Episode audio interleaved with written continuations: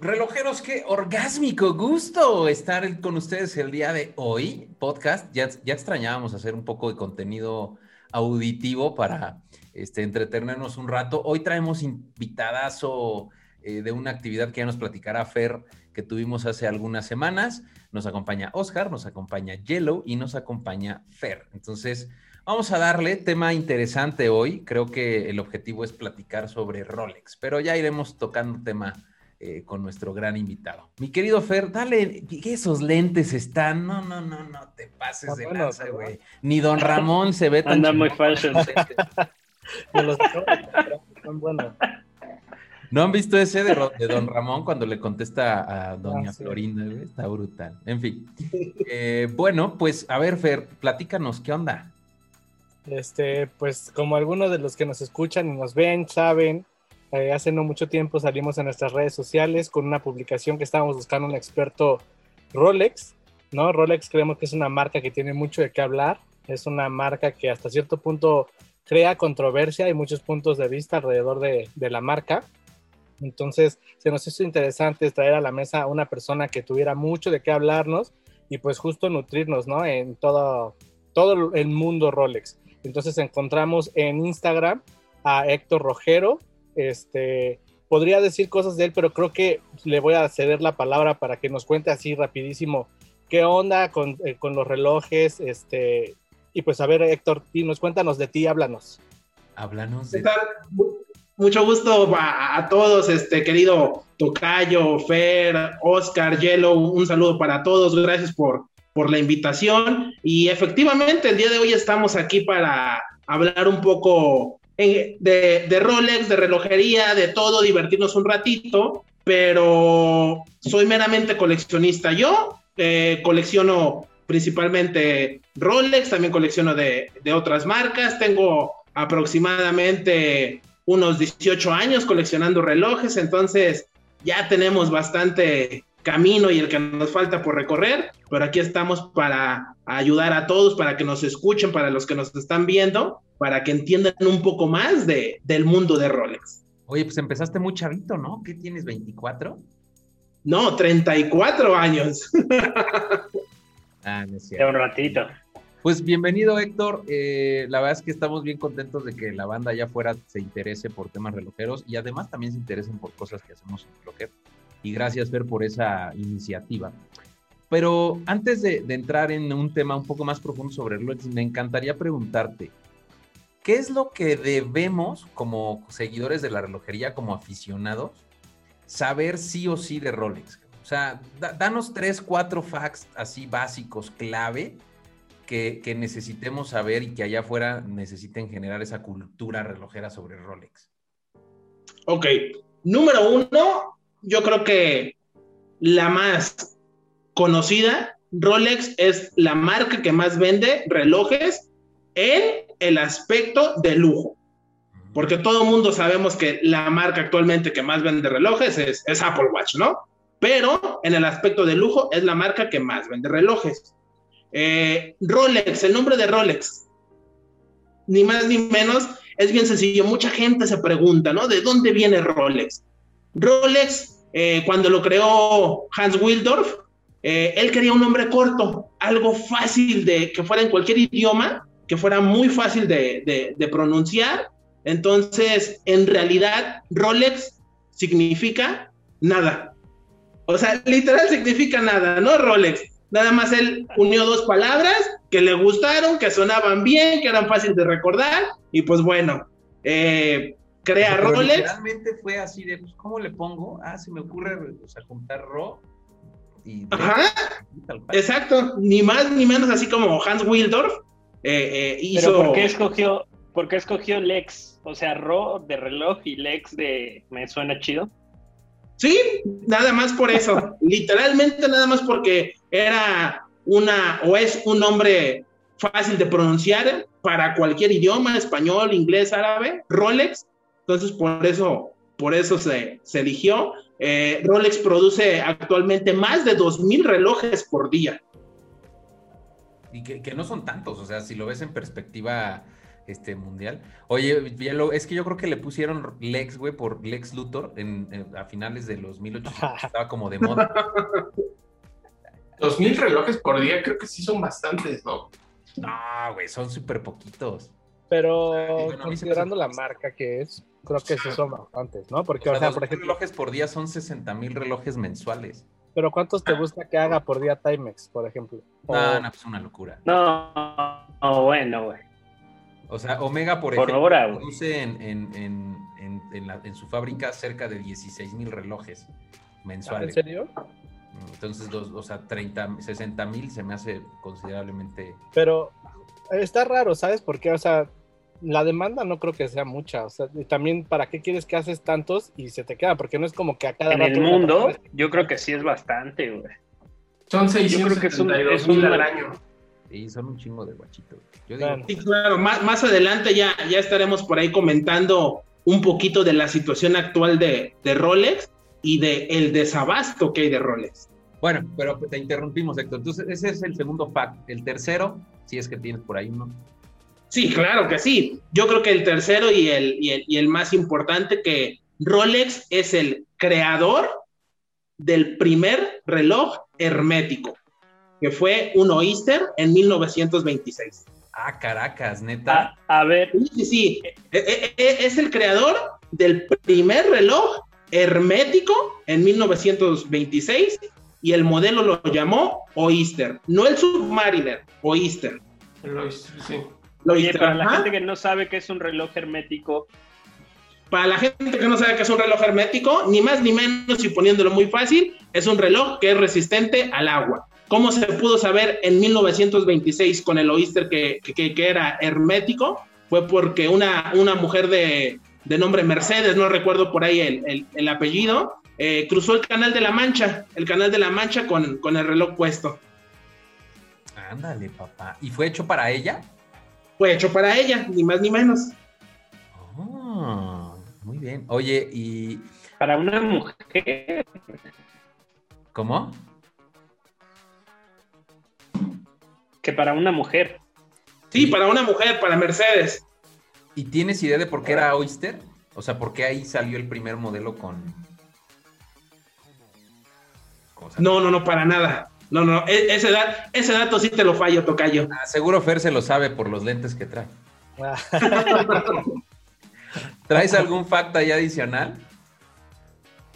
Este, no, nada más ahorita, bueno, para, empezar con, esos tres, eh, que son yo creo que, los claves de, Rolex, eh, que es, como comentaba, una de las marcas más, más importantes y, y, de los patrocinios que tiene, ¿no? Simplemente eh, en el deporte patrocina la Fórmula 1, patrocina Wimbledon, patrocina el Abierto de Australia, el Master de Shanghai.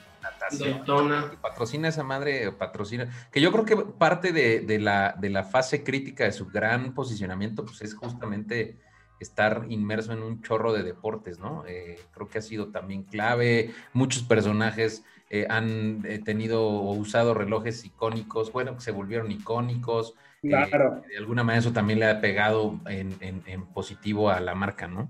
La, neta es que creo que yo te agregaría un fact que es, es una marca que amas o que odias 110%. O sea, creo que es un factor diferenciador allá afuera porque o, te, o lo odias o lo amas.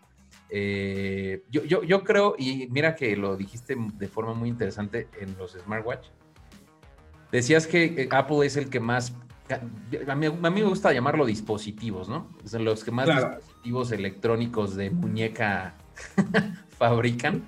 Eh, pero de alguna manera, la, realidad es que Rolex, 600 mil relojes al año, a mí se me hace un modelo, y me gustaría tocar ese tema que lo dijiste hace unos minutitos, el tema del desabasto de Rolex. Cabrón. Totalmente. Es, es una locura. Actualmente en pleno 2021 es una locura conseguir Rolex, sobre todo, todo comenzó con el acero, ¿no? O sea, cualquier modelo de acero era imposible conseguirlo, ¿no? Eh, Submariner de acero, Dayos de acero, ni se diga Daytona de acero, ¿no? Eh, yo, en mi opinión personal, ¿a qué le atribuyo al desabasto? Eh, no sé si Rolex esté produciendo menos eh, para hacer esa, esa táctica de, la oferta y la demanda, ¿no?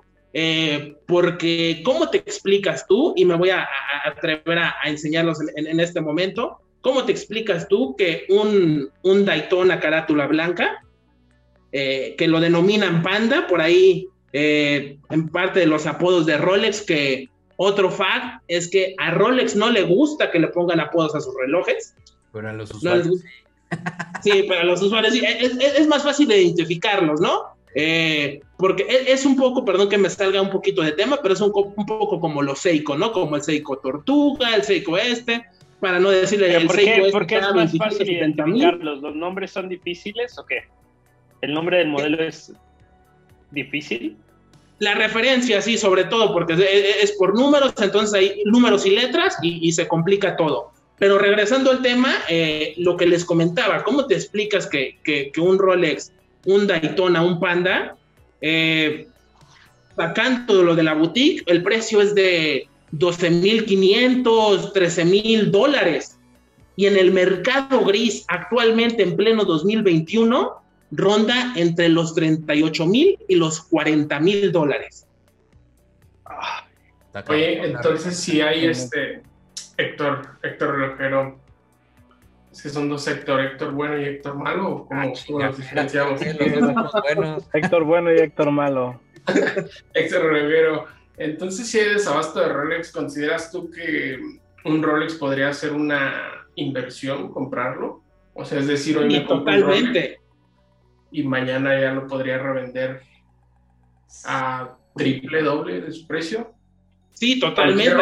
Hay, muchos modelos, cabe aclarar que no todos los modelos, eh, actualmente de unos meses para acá, también los modelos de oro se están cotizando mucho, como comentaba, primero era lo de acero, todo, todo lo de acero, pero ahora ya hay, hay, mucho de modelo de oro que, que, está subiendo mucho de precio.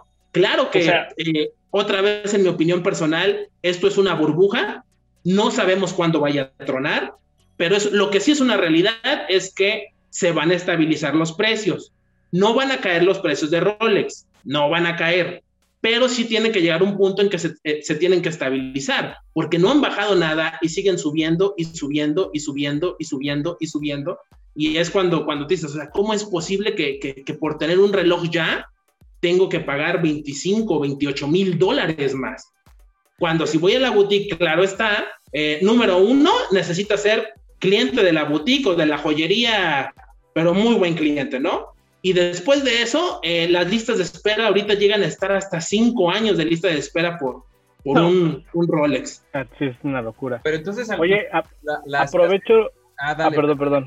No, dale tú. Ah, es que, es que justo ahorita que estaban hablando de materiales, eh, cabía perfecto porque me dio la tarea también de investigar algunos datitos curiosos, entonces ya estaba así como con ansias de sacar este datito que me parece que entra perfecto ahorita.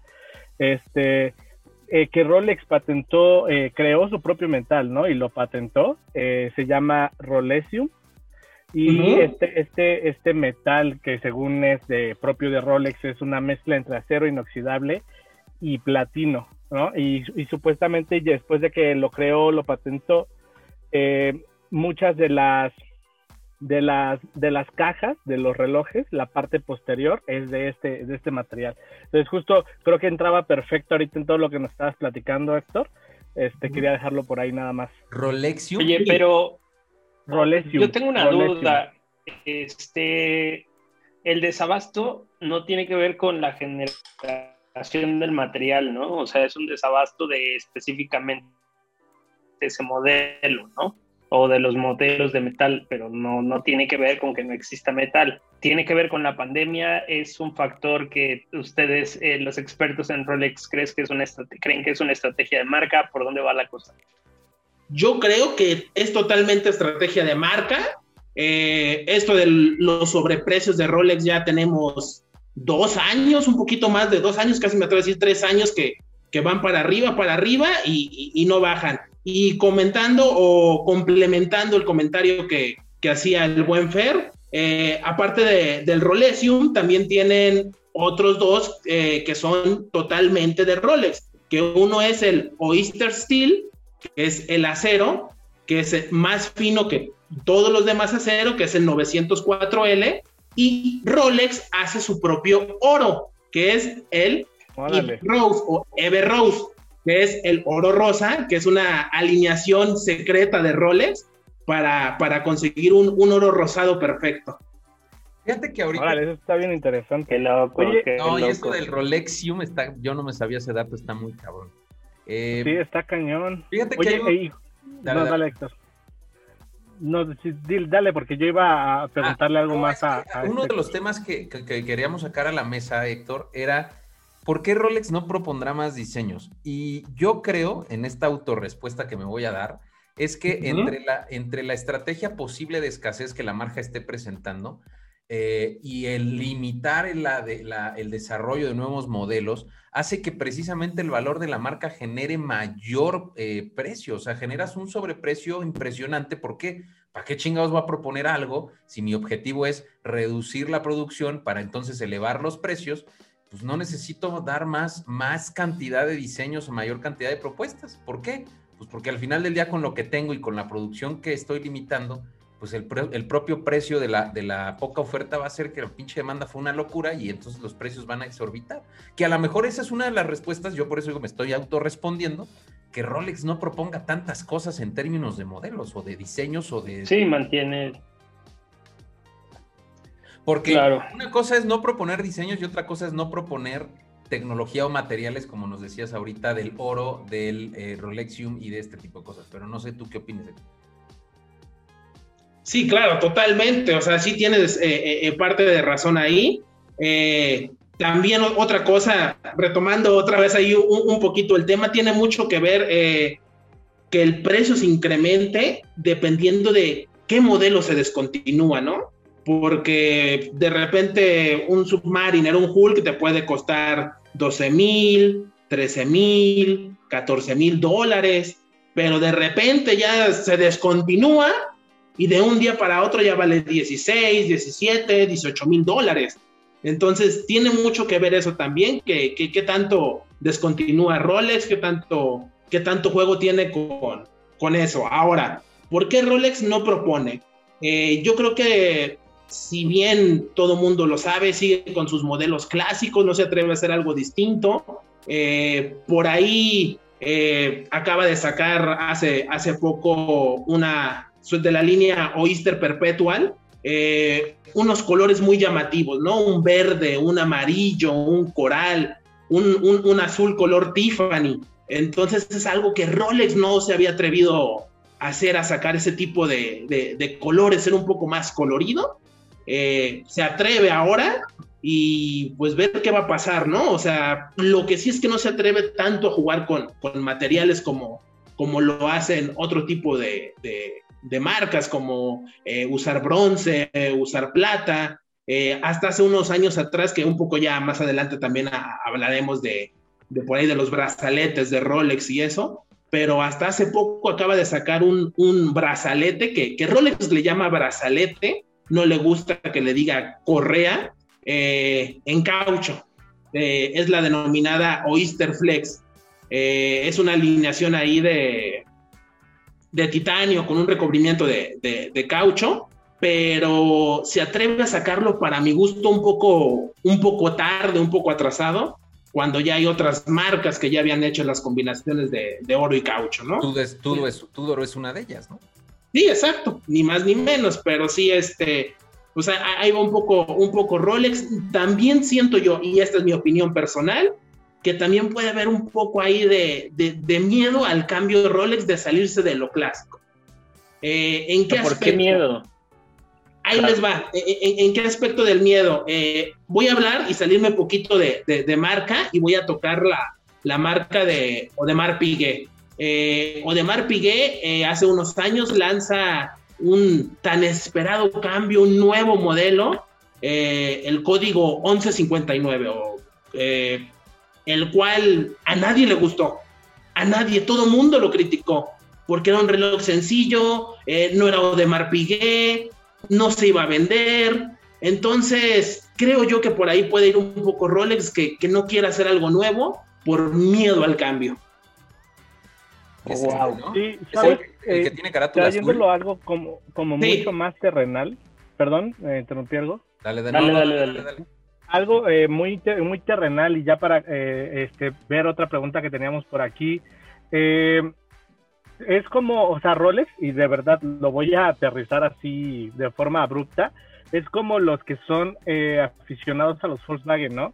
O sea, ya sabes que de los baguetos incluso les llaman, son estas personas que están enamoradísimas, principalmente de los Jetas, de Golf, ¿no? O sea, y son los coches más safe en diseño, no proponen nada, siempre es lo mismo, hay ligeros cambios. Son un clásico, incluso ¿no? por ahí lo que decías de los colores, que de pronto es algo más arriesgado, pero tú lo ves y dices, eso es super safe, o sea, no hay nada de arriesgado ahí. Pero creo que justo eh, Volkswagen, si lo lleváramos hacia Rolex, es que tal vez quieren seguir como cautivando a la gente que ya tiene, ¿no? A la gente que ama Rolex o en este caso Volkswagen y no les interesa ampliarlo, ¿no? Por el momento no les interesa ampliar ese mercado y simplemente siguen dándole a la gente que los ama lo que aman. Entonces yo creo que esa, esa creo que podría ser mi opinión, mi lógica. Y pues eh, algo también que sería padre saber, eh, Héctor, ¿cuáles son los modelos icónicos de Rolex? No sé, a lo mejor unos dos, tres o los que haya, pero los que son así súper, súper icónicos. Ok, claro. Yo me atrevo a decir el modelo más icónico que creo que todos vamos a estar de acuerdo y si no, con gusto lo debatimos. Eh, Submariner, ¿no? El Submariner es, el modelo más, más icónico. No me atrevo a decir que de Rolex, me atrevo a decir de toda la relojería entera. Es el modelo más icónico y más pirateado por las marcas, ¿no? También. Es que, es que, es que es, justo es un reloj ultra mega tributo. O sea, sí, totalmente. Todo mundo hace ya eh, algo relacionado a esta marca. O sea, y te hablo de marcas hasta de moda de Timex. O sea, está muy invicta, güey. O sea, claro. super ultra mega económicas que de alguna manera, eh, pues sí, lo volvieron icónico. Ahora, ¿tú por qué crees que el Submariner se volvió icónico? Hay facts que lo demuestran, pero ¿tú por qué crees? Eh, yo creo, yo tengo varias, varias teorías. Eh, número uno, por ser el primer reloj hermético. Mm. Número dos, creo que sí se volvió muy icónico eh, por ser el reloj de James Bond. O sea, de verdad creo que sí le dio un plus. Eh, ahorita también hablaremos de, relojes, modelos y sus personajes. Pero sí, el Submariner, James Bond le dio un, plus y, lo puso a nivel mundial, ¿no? Lo puso a, ojo mundial y, y, que todo el mundo quería el reloj de James Bond y, era un Rolex, ¿no? Que, en mi opinión personal me gusta más, James Bond siento que va más, y me van a matar seguramente, pero siento que va más Omega con, con James Bond que, que, Rolex. Justo te iba a decir, o sea, Seamaster es característico por James Bond, o sea, en realidad no hay otra cualidad por la cual suceda, que está muy cabrón que si lo pensamos, una figura o una, este, un personaje, una franquicia logre posicionar tanto un modelo de X marca, ¿no? Porque si fue Rolex en su momento con un Submariner y ahora es uno Seamaster con Omega, el peso de la franquicia es enorme, ¿no? Sí, totalmente. Déjenme, confesarles algo. Yo hace ya años, cuando era más chavito, eh, conocí Rolex este, uh. por, uh, por, los, por los raperos. O sea, yo tenía que escasos 12 años más o menos y, yo desde esa edad conocía Rolex, o sea, no sabía específicamente historia, cosas tan técnicas, ¿no? Obviamente, pero me refiero a que ya sabía que la coronita era de una marca de relojes muy cara. Y lo descubrí por los raperos, ¿no? Los que de pronto veían los videos y veía así el flashazo de Rolex. era como, órale. ¿Por eso traes tus lentes, Fer? Es justo, ahí ya ves cómo se va bailando todo. Muy ad y ahora entendemos todo el tema de los. Y ahorita saca su Rolex, ¿no? y evidentemente colgando así hasta el codo el pinche Rolex. De esos que, giran, ¿no? Como una llanta. Héctor Rolex, te voy a poner yo. ¿Cuál es tu modelo preferido de Rolex? O a lo mejor es complicado, tu top 3. Mi top 3. Eh, número uno, sin duda alguna, el Daytona. El Daytona es, es de mis favoritos. Eh, el número dos, eh, el Submariner. Perdón, podemos poner Daytona es igual a Pandita, ¿no? Exacto, el Daytona Pandita. Perfecto. el Daytona Pandita. De Submariners, mi favorito, sin duda alguna, es el Hulk. Chulada, pinche guachazo, ven a Porque por ahí, que por cierto, seguidores, ese Hulk se va a rifar terminando este podcast. Eh, Héctor, muchas gracias, Héctor, por tu patrocinio. Tenía las letras chiquitas de lo que te mandamos, Héctor, no sé si las Ah, no es cierto, no es cierto, vamos a darle. Si, si en video llega a los 100 mil likes, claro que sí. No, no, no retes, no, no juegues con fuego, Héctor, no juegues. Bueno, entonces Submariner Hulk es el segundo. Sí, claro. Y el tercero, para mí, eh, eh, me encanta en este momento, no, no lo tengo, pero sí el, el GMT, el GMT, es también de, mis favoritos y es una complicación eh, de mis favoritas también. suelo ser una persona que, le gusta viajar, entonces a la hora de, viajar es, es, muy fácil leerla ahora cuando estás en, en otros. en, términos de apodo, ¿cuál de todos? Eh, Pepsi. Pepsi, sí, pues es que es el más característico, ¿no? El GMT Pepsi. Sí, el Pepsi. Evidentemente, muchachos, Pepsi es el, que trae Bacardí arriba y abajo rojo. Este, no, pues es, negro con rojo, ¿no? Pero está, está muy bonito. La neta es que a mí también me gusta mucho la característica del Pepsi. digo, del, ah, digo, azul con rojo, qué pendejo. Ajá. No, no, no, es que, quería preguntarle, y esto es como para todos, no solo para Héctor, ¿no? Para ya cambiarle tantito. Ustedes, con ya todo lo que nos contó este Héctor, ¿ustedes creen que Rolex está sobrevalorado? Aquí traigo unas, unas imágenes que voy a compartirles en este momento. Es como para romper todavía un poquito más el hielo, ¿no? ¿Y por qué lo traigo, lo pongo aquí a la mesa? Porque creo que justo cuando una marca logra que se creen memes, o sea, que la, justo la comunidad empieza a crear memes, es porque algo está haciendo bien, ¿no? Entonces, justo como las personas empiezan a adueñar de este estilo de vida y después podremos profundizar en, en si está sobrevalorado o no, quién viste un Rolex, quién no y cosas así. Pero bueno, esta me, me traigo pocas, hay muchísimas, ahí traigo las que me llamaron la atención esta, ¿no? Como Rolex forma parte de un estilo de vida que ya está como muy definido, ¿no? Por ahí con Mercedes-Benz y Starbucks, que me parece que quedó ahí un poco grande para, para estar con estas dos grandes marcas. Sí, también tengo eh, este que es un Rolex, ¿no? Yo creo que Ponlo full, ¿no, uno de estos fácilmente, ¿mande? Ponlo, dale play para que, completa. Ah, sí, sí, sí. Aquí, mira, este Rolex que se me hace que está padre. A mí se me hace, Héctor, que te faltó ese en tu top 3.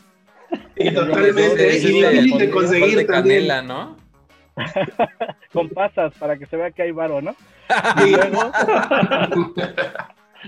dice aquí, y justamente dando pie a lo que platicábamos ahorita, puedes traer un Rolex y ser un naco, o tener un reloj, un reloj sencillo, pero ser alguien de buen gusto, ¿no? Entonces, digo, eh, eh, no es que nosotros como, como Clocker, como marca, eh, digamos que nosotros somos que lo decimos, pero justo es lo que está diciendo la gente allá afuera, ¿no? y creo que era importante traerlo. Por ejemplo, este Rolex Infinity, ¿no? Este, yo creo que es súper, súper fake, evidentemente, pero la verdad me hice la tarea de, de googlearlo y hay mucho eh, de este Rolex Infinity. Yo creo que la verdad Rolex debería poner atención y sería un madrazo que lo pudieran sacar, estaría muy chingón. Sí me lo compraría si me alcanzara. Y por último, este que les quería traer que se me hizo una joya, se dibuja un reloj Rolex en la muñeca y se lo roban, ¿no? Entonces, este, con este quería terminar eh, un poco de lo que hay de Rolex ahí en, en, digital. Y pues, ¿creen ustedes que está sobrevalorado, amigos, o, no? Le voy a dar espacio a las damas primero, por eso empiezo yo. Eh, tú, híjole, yo creo que no está...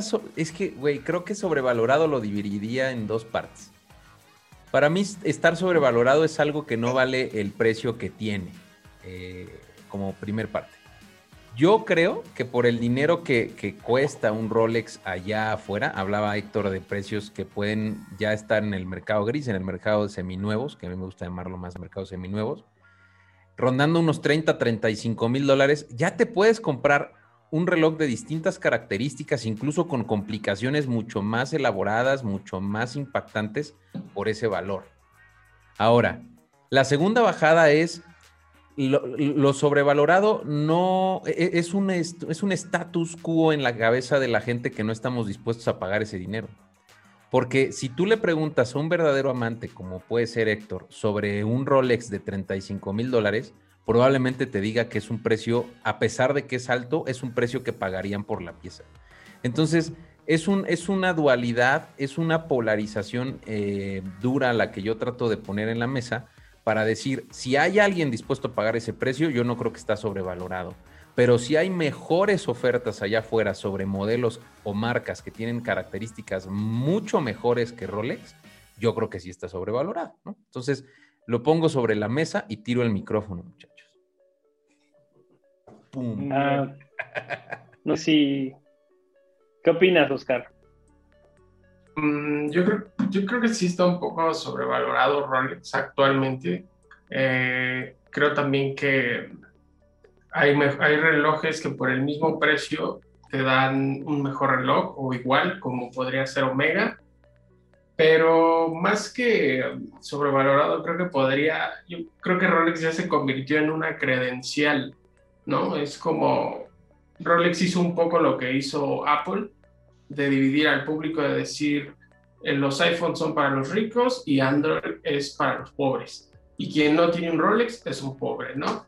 Entonces, creo que eso fue justo lo que decía este Fernando de los raperos. Yo también he visto que los, la comunidad negra y rapera usan mucho Rolex, así como de, más que el reloj, más que la maquinaria, es como de, miren mi reloj, traigo un Rolex, y eso siento que les da acceso a otro nivel de lujo, ¿no?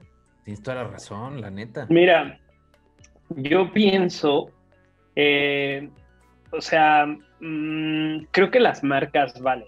las marcas generan eh, cierto estatus y ese estatus genera cierto valor.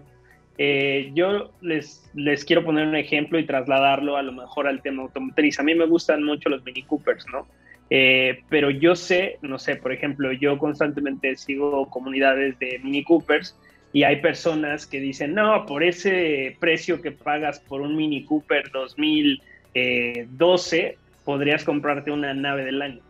Pero la gente que compra un Mini Cooper y que gasta ese dinero sabe perfectamente que podría tener un coche del año, pero a lo mejor es una marca que no es un Mini, ¿no? Entonces creo que hay gente que compra cosas no por las prestaciones que le pueda dar, no, no digamos por lo que pueda equivaler ese dinero, sino porque sabe lo que está comprando, ¿no? Ahora, también creo que un experto relojero podría, eh, en ese sentido de saber lo que está comprando, comprarse un reloj más sofisticado, a lo mejor por el mismo precio. Creo que es un debate ambiguo, pero lo que sí quisiera resaltar es que las marcas generan cierto estatus y eso vale. Y me parece que en el caso de Rolex, el estatus que tiene es que es muy mainstream y está posicionado en eso, ¿no? Justo lo que remarca Oscar, ¿no? Te da un estatus social y eso es yo creo que lo que la gente compra eh, tal vez parte de eso, ¿no? En, la adquisición de un Rolex. Wow, muchachos, ¿qué fumaron? Se puso muy filosófico, ya lo, casi me saca una lágrima. Oh. Por eso los lentes, ¿no, Fer? no, pero sí, creo que tienen mucha razón. ¿Tú qué opinas, Héctor?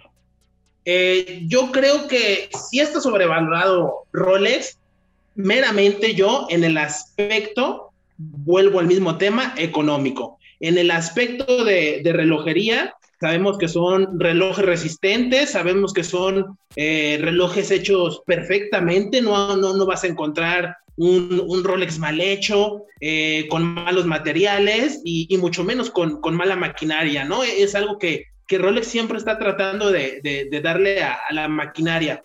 Es como ahora el cambio que tuvieron. Eh, Rolex tuvo el cambio de, brincar el Submariner de, de 40 milímetros a 41 milímetros, ¿no? La mayoría de los coleccionistas no le gustó el cambio eh, porque no presentó nada nuevo. Eh, lo único, simplemente lo único que hizo fue hacer cambio en el mecanismo. O sea, ¿qué más quieres si está haciendo cambio? Está mejorando lo más importante del reloj. Está mejorando el mecanismo y a la gente lo que quiere, lo que comentamos anteriormente, quiere ver nuevos colores, quiere ver nuevos diseños, quiere ver esto pero eh, es el reloj de batalla, ¿no? Y, está sobrevalorado para mi gusto y mi opinión personal, meramente económicamente. Y en cuestión de, en el pilar o en la, o en la montaña de, de la relojería, pues también tenemos que tener en cuenta que, que sí la marca, a lo mejor como, como se dice en la mercadotecnia, la marca top of mind es Rolex. Cuando te dicen piensa en relojes de lujo, lo primero que piensa la gente es Rolex. Pero sí, en comparación de, de, otras marcas, Rolex está como, como marca, está a mitad de la montaña, mientras todavía queda de la mitad para arriba muchísimas marcas más, ¿no? Pero fíjate qué interesante mm, en el mundo relojero, porque ya lo que la conclusión en escuchando a todos, o haber, habiéndonos escuchado a todos, concluimos que probablemente sí es una marca que está sobrevalorada, pero la gente, y, lo dije, está dispuesta a pagar el precio. Uno puede ser porque es el top of mind, por lo tanto me va a dar cierto estatus, güey, traes un Rolex, claro, traigo un Rolex, porque todo mundo ubica un poco la marca Rolex, aunque no tenga nada que ver con el mundo relojero. Eh, y otra cosa que también decía sobre el, sobre el tema del movimiento a la hora de que, de que incorporan una, una mejora en, el calibre, este, pues es descubrir que a lo mejor la gente que está comprando o adquiriendo, los coleccionistas, los aficionados, los amateurs, es como de, güey, eso para mí es indistinto porque en realidad lo importante es, es la marca y qué diferenciador visual va a ofrecer la marca hacia allá afuera por efecto de los raperos, por efecto de los güeyes que tienen la marca en el top of mind y quieren mostrar un reloj diferente, ¿no? Pero lo ha hecho también en 140 y, o 130 y tantos años, güey, que, que, que es una marca relativamente joven. Vamos, Breguet tiene 500 y tantos años y no tiene el renombre, no tiene la, marca, eh, ese nombre, ese peso como lo tiene Rolex. Está muy cabrón. O sea, es una marca relativamente joven. Entonces, yo creo que está sobrevalorada, sí, pero a la hora de que alguien lo paga, en ese momento rompe todo ese cristal, ese castillo que hicimos de, de sobrevalorar la pieza y entonces se cae todo. Sí, totalmente de acuerdo. No lo sé, Rica. Estoy entrando en una discusión interna porque, pues, para la gente que no es un experto relojero, pues, pensará que Rolex está en el top of mind.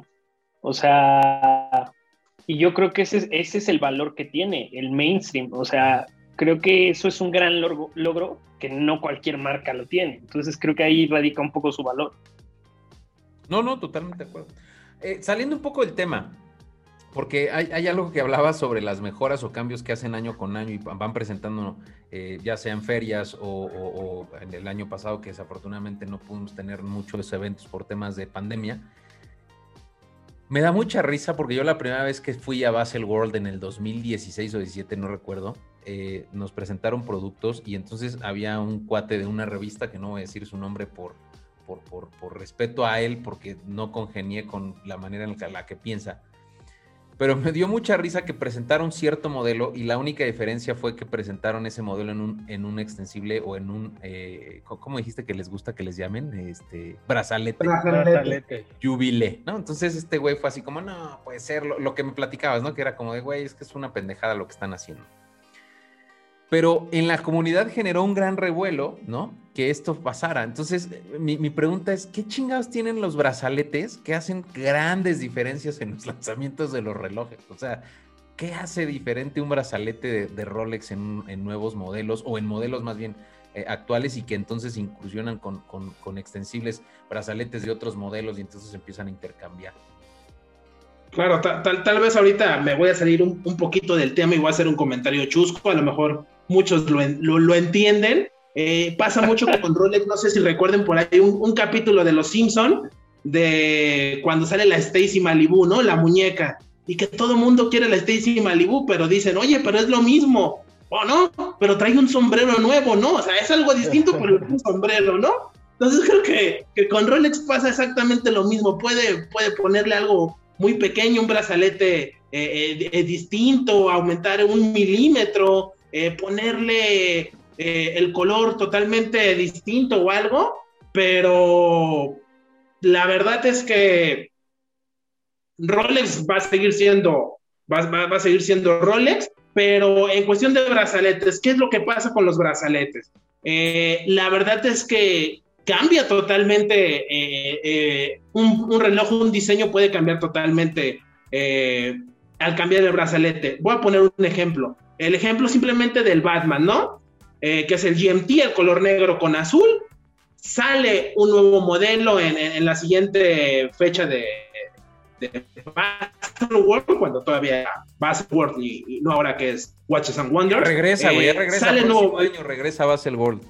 Sí, totalmente. Entonces, este.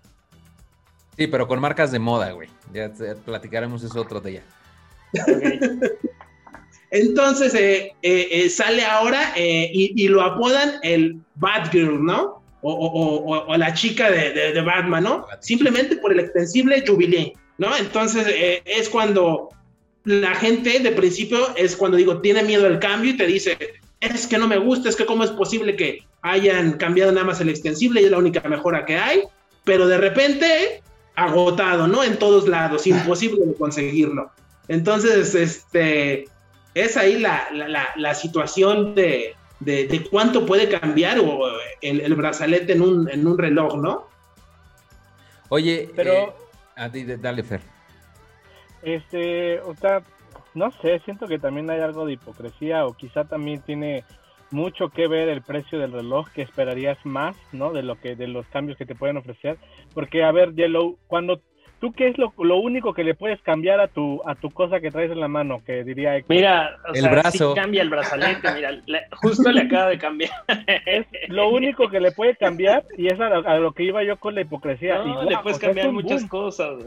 Eso, eso de los de los de las del extensible, las, las correas de los de los Apple Watch es un boom o fue un boom pues sí genera una, o sea, eh, ve, este, este, no se parece nada a lo que traía hace rato, parece una configuración diferente. Es un Apple Watch, güey, o sea, es lo mismo.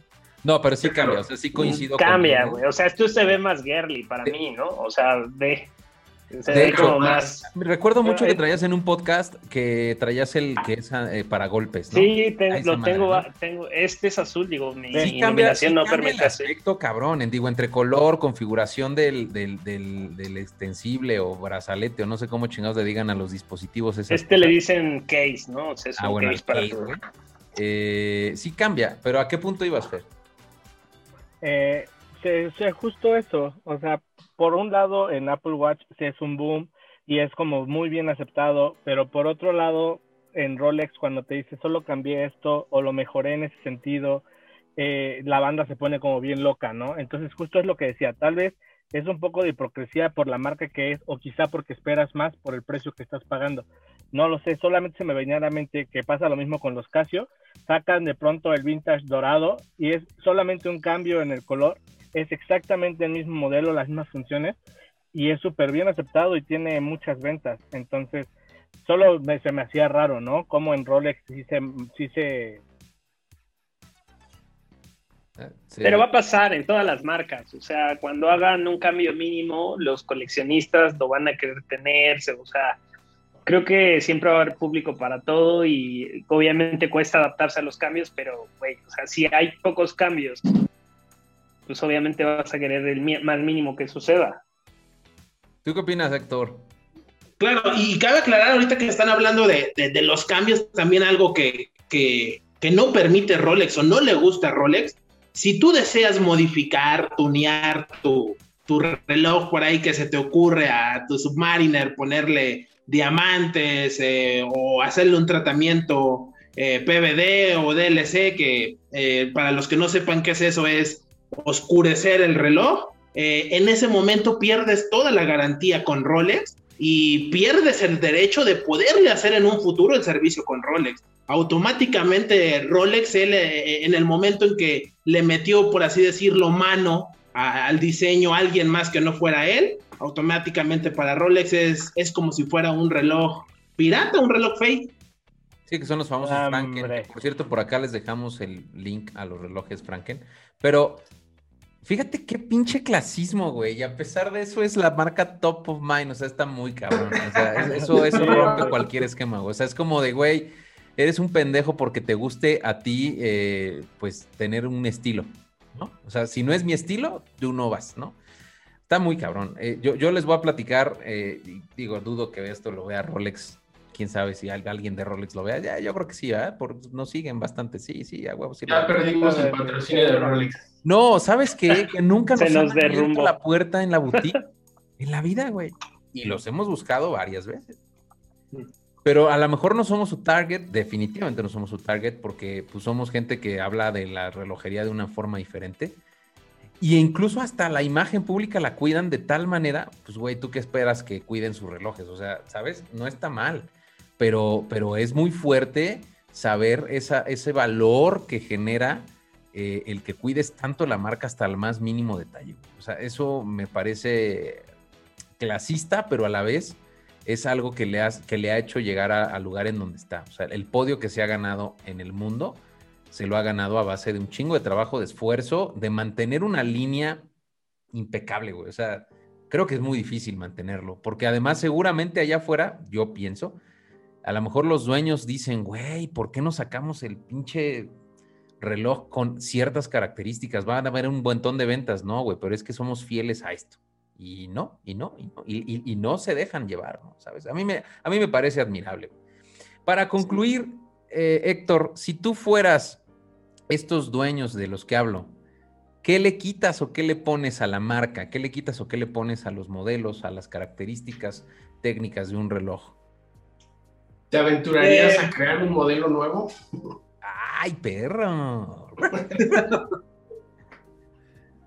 Número uno. ¿Necesito un modelo nuevo? sí, yo, yo, yo creo que sí necesito un modelo nuevo.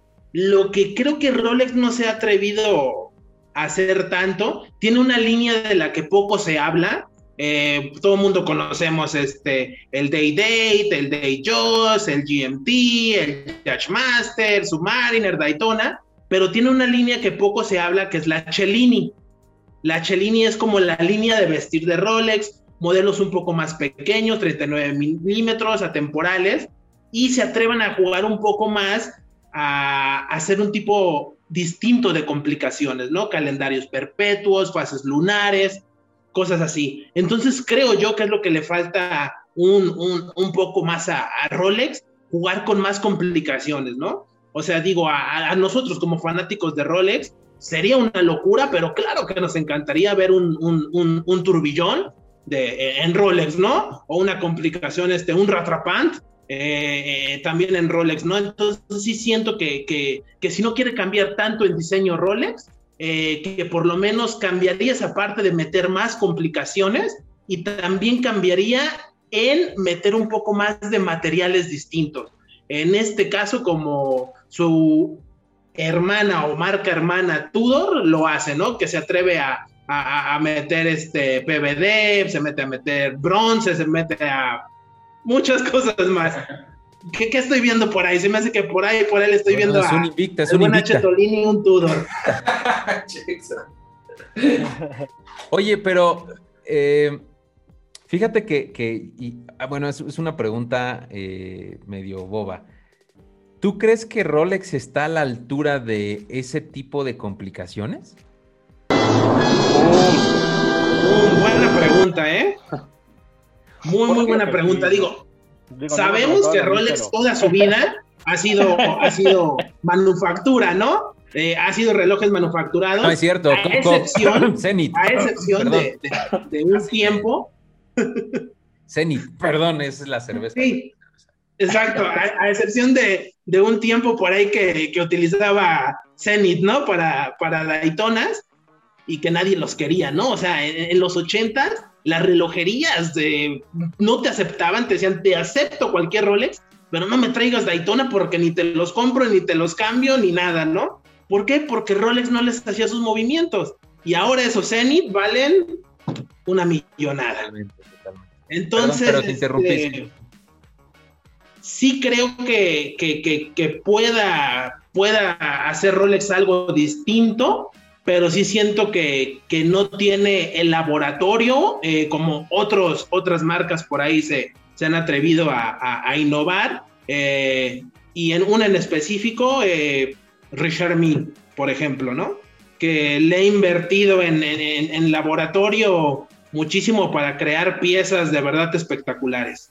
No, Richard Mille, Jacob Co., Google Force y eh, este, ahora estuvimos con algunas marcas en el, en el Summer's Yard, este, y, te sorprendes, Louis Monet, o sea, hay, ciertas cosas que dices, güey, son tan artísticas que yo no creo que estén todos a la altura de, eso. O sea, eh, pienso en, no sé, por ejemplo, en, artistas plásticos que, hacen cosas eh, barbarísimas, ¿no? ¿Cuándo, hemos vuelto a ver un Da Vinci hoy en día, no?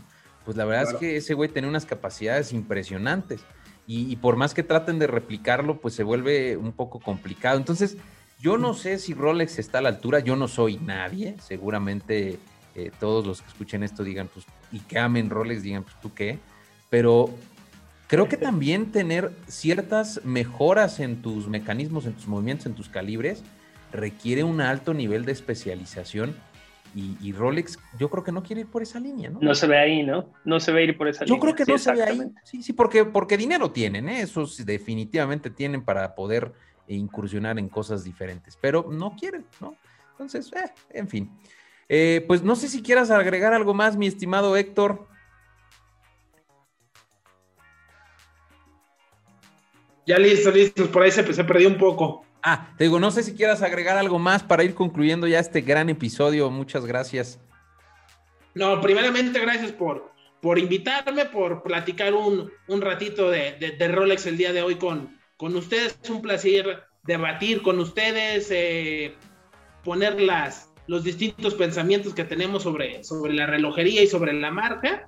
Eh, pero en general, pues esperar, esperar qué va a pasar con Rolex, como lo dije desde un principio, ver cuándo termina esta burbuja de Rolex de, precios y esperar que se vengan nuevos modelos el, el, próximo año, que saquen modelos que ya tanta gente ansía, como el, el Coke cerámico, ¿no? Varios, varios relojes por, por ahí que, que la gente quiere, quiere ver. Se vienen también varios aniversarios eh, en cuestión de modelos y, y, ver qué pasa con Rolex. Lo que sí es lo que sabemos que va a pasar es que es una marca temporal, que si quieres tener tu dinero seguro, siempre va a ser una marca que Rolex nunca le vas a perder. Eh, y que, pues bueno, para quien pueda darse el gusto, eh, nunca es mala opción que tu primer reloj sea un Rolex. Ay, papá. Buenísimo. Muy bien. Oye, Héctor, Rolex, ahora sí presúmenos tus relojes, ¿no? Hace rato creo que no estábamos. Sí, eh, claro. no, no, los tengo todos, todos, todos por aquí, pero el día de hoy por aquí trajimos otra vez, lo vuelvo a presumir. Se ve que es el favorito, ¿ah? Sí, sí. Panda, sí, Panda. Después le cambiamos un poquito al Hulk, que ya lo, es por ahí. es el mejor, es, la, es, el mejor tributo para festejar el 15 de septiembre, güey. O sea, es... Sí, después un combinado que cabe aclarar que a Rolex no le gusta que le digas combinado, ni tampoco que le digas tutón. Le gusta que e, esta combinación le llaman ellos Rolesor, que es acero y oro. Oye, oye, ah, Acero y oro le gusta que le diga Rolesor. Y para terminar, eh, cerrar con broche de oro, el famoso pitufo de oro blanco. Nada más ese Smurf, ese, ese me encanta. Y sabes, ahora que sacó Tudor este, esta versión en color azul, es una verdadera chula. El Pelagos en color azul es una chulada. O sea, es lo más accesible que podrías tener para un, para un Smurf de, la hermanita, ¿no? Sí, claro, totalmente. Oye, ese, esos pitufo, ese pitufo, ese Hulk, más o menos en, en mercado de, de, usados, ¿en cuánto andan? el pitufo debe. El, Haciendo cuentas. El Hulk debe de andar entre un precio bueno, entre 250 a 280 mil pesos. Y el pitufo ha estado subiendo, subiendo de precio entre 800 y 900 mil pesos. Es cuando viene la locura de Rolex, que cómo te explicas que este en oro blanco y este en acero cueste lo mismo. Está cabrón, ¿no? Pues relojeros ya saben, si llegando a 100 mil, este, Héctor nos va a hacer favor de enviar directamente desde su hogar con una guía prepagada por parte de UPS. Gracias UPS por patrocinar este podcast. Van, con caja y papeles y todo, ¿eh? Con todo, full, full, full set. Full set. Este, y pues muy bien. Pues Héctor, te agradecemos de veras muchísimo que hayas participado en esta dinámica. Eh, yo en lo personal termino muy contento de hablar de Rolex contigo. Eh, creo que el equipo y el crew también están eh, interesados más sobre el tema de Rolex y a mí en lo particular me cambió mucho la perspectiva de la marca platicando contigo. Entonces, pues te agradezco mucho. Déjanos, si se puede, tu Instagram para que la banda te siga por acá. Claro que sí, es arroba watch.hector. Watch, de reloj. Watch. Eh, y pues banda, sin más ni menos, nos despedimos en este episodio del podcast de Clocker. Nos da un chorro de gusto que hayan estado con nosotros y nos vemos en la próxima. Bye bye. Like para parte 2. like para, exacto.